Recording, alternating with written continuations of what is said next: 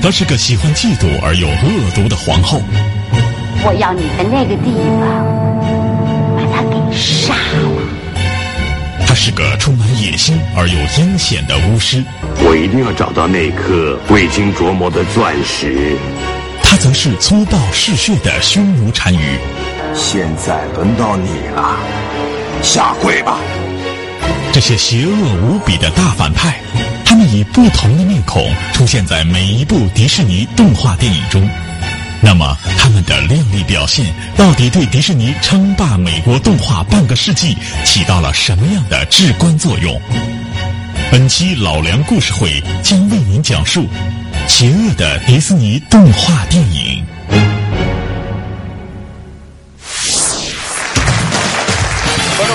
好，欢迎您收看由踏浪电动车冠名赞助播出的老梁故事会，我是老梁。您可以登录优酷网或者是新浪娱乐来了解我们节目一些最新的动态。今天我们说到动画片啊，要集中说一下美国的动画片。那么说到美国的动画片呢，那么有一家公司就是绝对绕不开的，那就是迪士尼公司。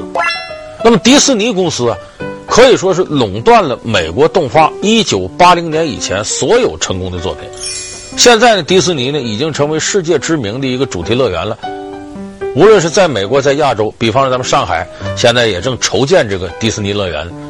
那么，迪士尼动画可以说它发展的历史就涵盖了美国一九八零年以前的动画历史，一直到一九八零年以后呢，有很多原来的影视公司啊开始介入动画产业，比方说华纳呀、福克斯啊。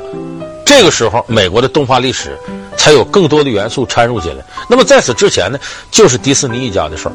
那对于中国人来讲呢，一说到迪士尼动画，有两个形象是绕不开的，就是米老鼠和唐老鸭。其实米老鼠跟唐老鸭呢，在这个中国的电视台上播放时间呢比较短，在八十年代的时候呢，就在一九八四年播过，播了不到一年倒是。因为在那个之前呢，这种动画呢被我们的意识形态认为是大毒草，不能引进。没有人在家。开门！啊，早安！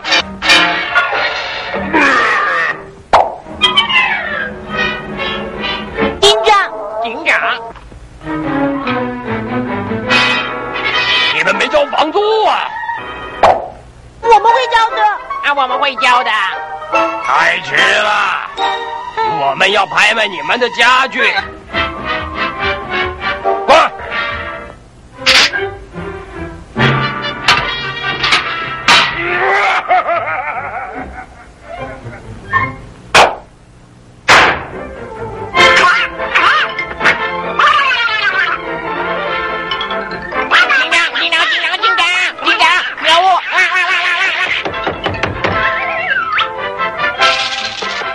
所以当时米老鼠跟唐老鸭呢是最早进入到中国的美国动画，它影响了一代人。但这个有人说，刚开始进来的时候一看前面商标迪士尼，说为什么现在我们看主题乐园好公司好叫迪士尼呢？因为米老鼠形象的创始人，就创造米老鼠形象这个人就叫迪士尼。哪一年创造的？很早了，一九二八年创造米老鼠形象。这个迪士尼是个什么？他是一个潦倒落魄的人，打小自个儿身世就搞不清楚，当过六年的报童，后来参加了第一次世界大战。参加第一次世界大战之后，回到美国国内，他寻找自个儿说爹妈在哪儿？有人说他是个私生子，有人说你是西班牙人的后裔，也没弄明白。后来穷困潦倒，住到一个地下室里边，这个地下室里头啊。你想那下水道什么啥耗子多，这老鼠来回乱窜，他没事躺床上啊，他不起来，一整天在那躺着。我说他为什么他不起来呢？那阵美国经济萧条，他找不着工作。他要起来的话，他更饿，一活动更想吃。要躺那还省粮食，躺那就看着窗户啊，一半截在地上，半截地下，天花板呢，那耗子蹭蹭来回跑。他看着看着就琢磨，原来这老鼠也挺可爱啊。他就根据这段时间的观察，创造出了一个米老鼠的形象。总之，他们在这里有三位悲惨可怜的农民，忍受着饥饿的痛苦。他们仍然活着，不过是挣扎的活下来，分享着玻璃般透明的面包，分享着，注视着。他们的精神不在了吗？他们失去了希望了。哎，他们必须面对惊慌。突然有一道光束，哎，不，不是光束，哎，是一个豆子。如果一个人三个豆子那还好，不过不是。现在是一个豆子分给三个人，不过至少里面没骨头了。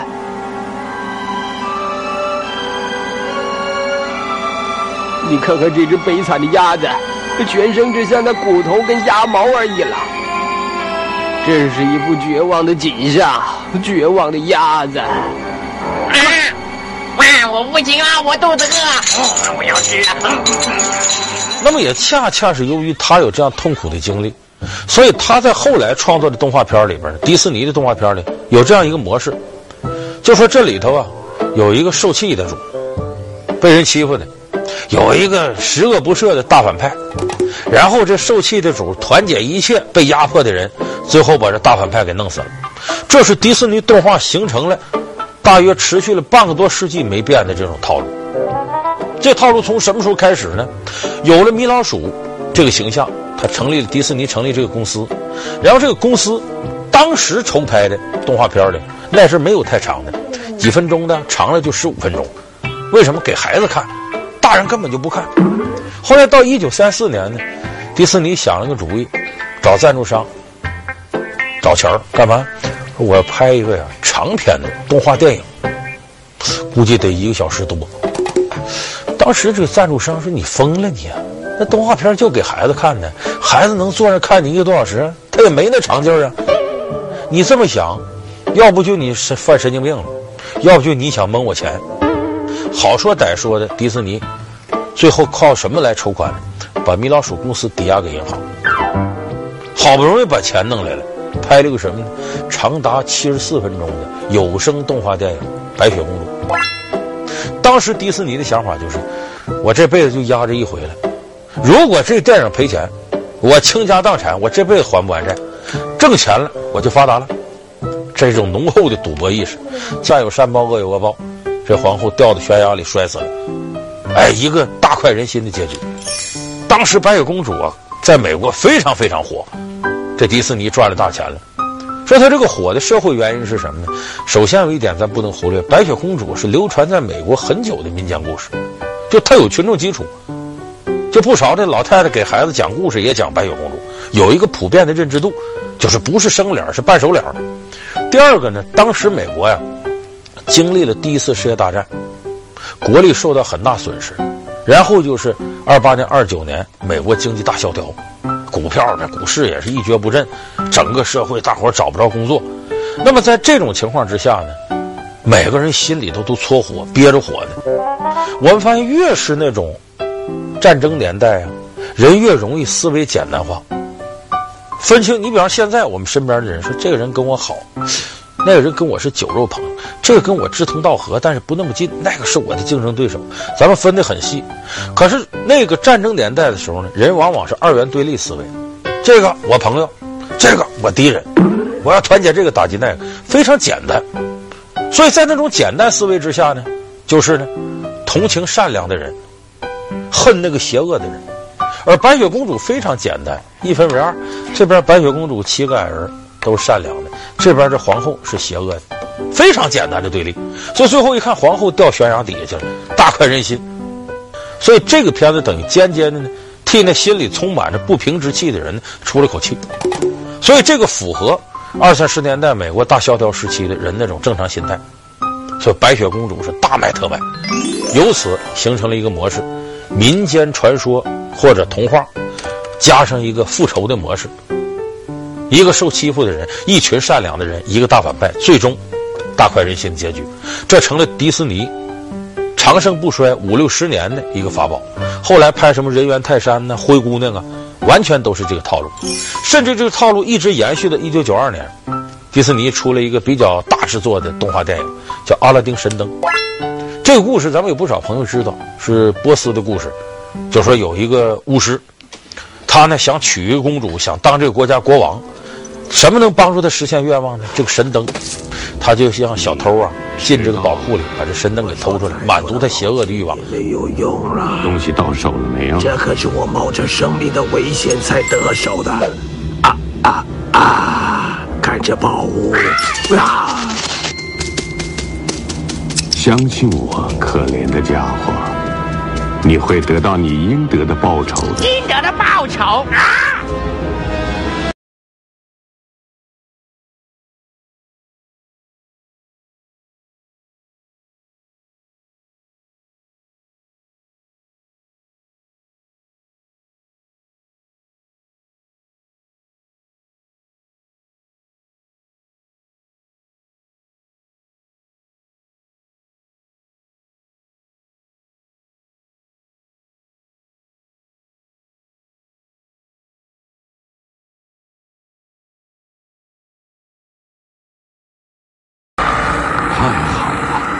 寻找了这么多年，终于找到神奇的洞穴啊！神奇的洞穴，阿拉保佑！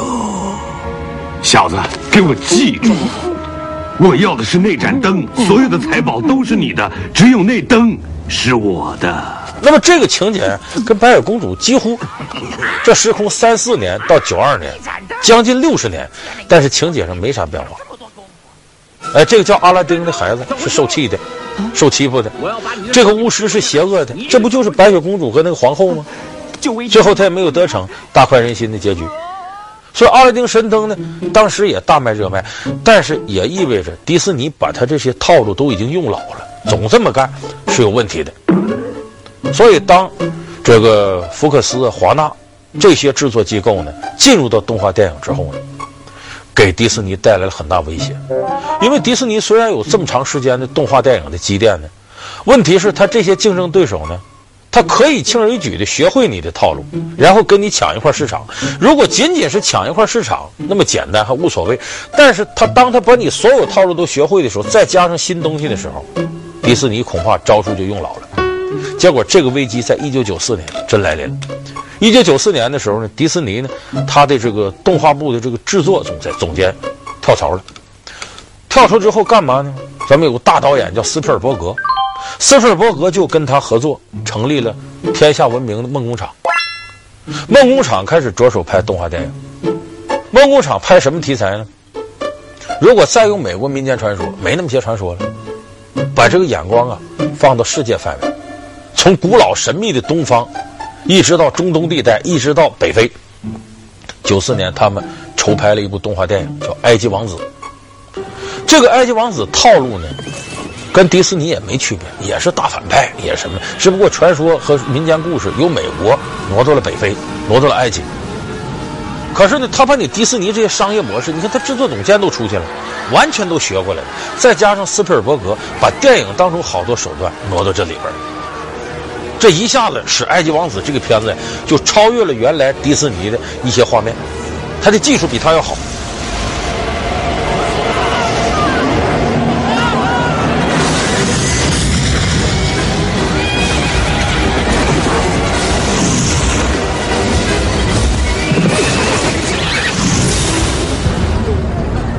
因为梦工厂的《埃及王子》。迪士尼独霸美国动画半个世纪的历史就此终结。从此以后，美国动画电影进入了群雄逐鹿的新篇章。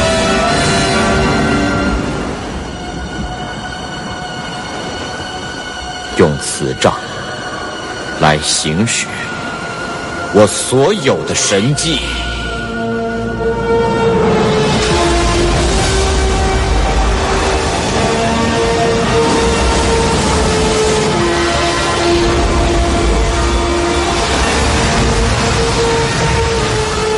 所以这一下子，迪士尼慌神了，因为以往那些模仿迪士尼片子始终跟到后边抢点市场，没有达到根本的威胁。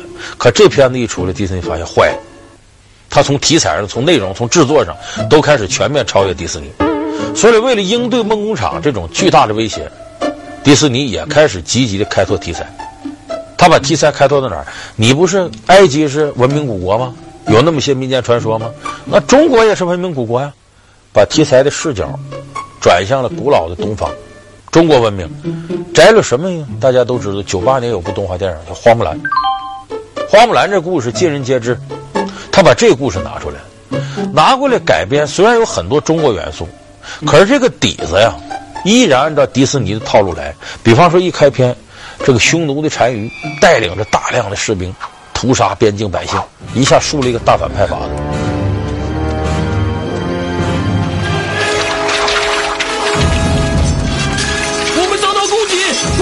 系统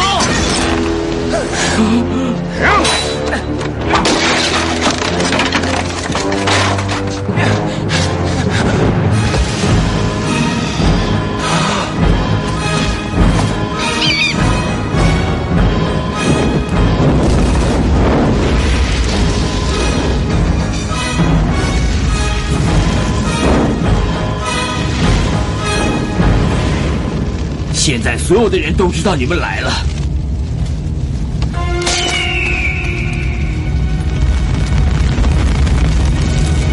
好极了。然后花木兰呢，最后一场皇宫决斗，把这大反派弄死，路子跟迪士尼完全都一样。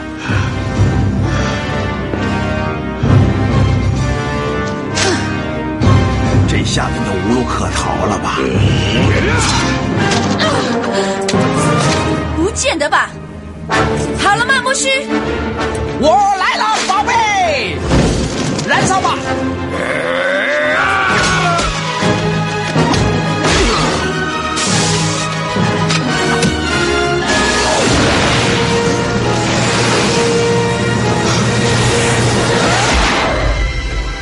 要爆炸了！要爆炸了！快跑！这部片子呢，也是为了应付埃及王子的挑战，整个制作过程呢显得匆忙一点，所以它作为迪士尼转型的一个标志，但是并不是完全成功的。那么这时候迪士尼就琢磨，如果这么跟竞争的话，双方此消彼长的话，自己也难以占上风。那么他根据自己做了六七十年的动画这种底子，迪士尼公司这个时候完成了一个转型。它转型首先是技术的转型。为什么我们说技术是第一生产力呢？这个时候，迪士尼掌握了一种先进技术，就是我们那个时候流行的二十一世纪初的三维动画。咱们有好多年轻的八零后的朋友接触三维动画，就是从那时候开始的。所以当时他最先网络了大量的三维动画的人才，开始做这方面储备。结果这个时候，他们发现三维动画这种技术的革新，必须带来题材的革新。因为传统的平面动画呢，画面显得古朴，稍微有点刻板，最适合表达民间传说呀、历史题材，很单一的画面显得干净。可是用三维动画，你会发现呢，色彩鲜艳无比，视觉层次感非常多。那么这个时候，如果你还用古代题材，显得都有点不真实了。所以这个时候，迪士尼的人想到，我们要在现代题材上挖掘。可是现代题材有个问题，离战争年代，包括离二战。那都过去很长时间了，都过去半个多世纪了，没有那种就是你死我活的啊，跟邪恶势力斗到底的，那劲头没了。生活呈现一种多元化态势。那么呢，如果能抓住其中很美好的东西，以情来感染人，恐怕这是题材上一个很伟大的变革。所以迪士尼当时推出了一部三维动画片，叫《超人总动员》。这个其实是等于既找到了新的坐标，又把传统的好东西给容纳过来了。这里边说历史上最伟大的特工鲍勃，随着时间的推移，他是超人嘛？结果这个世界可能不大需要他了，他成为一个平平凡凡的保险公司的员工，他不甘心过这种朝九晚五的平淡生活，希望有突破，希望回到过去那种很刺激生活状态当中。方，你知道我说的协调的齿轮是什么意思吗？鲍伯，鲍伯。我跟你说话的时候，你要看着我。外边那个人他需要帮助。别转移话题，包包。我们在讨论你的工作态度。他抢劫了。但愿他没有上保险。我马上就回来。马上站住，不然我解雇你。把门关上。到这边来，过来。我很烦鲍伯。很烦，他逃走了。那这个片子其实有极强烈的象征意义。历史上伟大的特工鲍勃就象征着过去辉煌的迪士尼。现在呢，等于跟华纳福克斯梦工厂站在了同一起跑线竞争，等于由绚烂归于平淡，要寻找新的突破点。那这种动画情节呢，跟现实当中迪士尼面临的问题几乎是一模一样的。而且这里边呢，也有所谓邪恶的反派，它里边有个大反派，开始是个天真的小孩，后来一步一步成长成大反派，然后最后鲍勃把他干掉了。女士们、先生们。超人先生绝不是对手！哈哈哈！嘿，终于完成了。是的，我用那么多的超人做实验，就是为了能打过你。哦天哪，他还不够完美。前面那个被你毁掉后，我不得不做了重大改进。嗯，当然非常不容易，但是我觉得值得。毕竟我是你的头号追星族，小布。我的名字不叫小布，我也不再是超人小子，那都是过去的事了。当初我一心想帮你，我是那么诚心诚意，可你对我说了什么？那就飞走，小布，我习惯单干。我真的伤心极了，可我也明白了一个道理：绝不能指望任何人，尤其是你心目中的英雄。当初不应该那么对你。我很抱歉，瞧，你向我低头了，因为我比你厉害了。虽然迪士尼被迫放弃了复仇题材的路线，但是骨子里好战的性格，让那个我们熟悉的迪士尼并未彻底消失。好，感谢您收看这期老梁故事会。老梁故事会是由踏浪电动车冠名赞助播出的。我们下期节目再。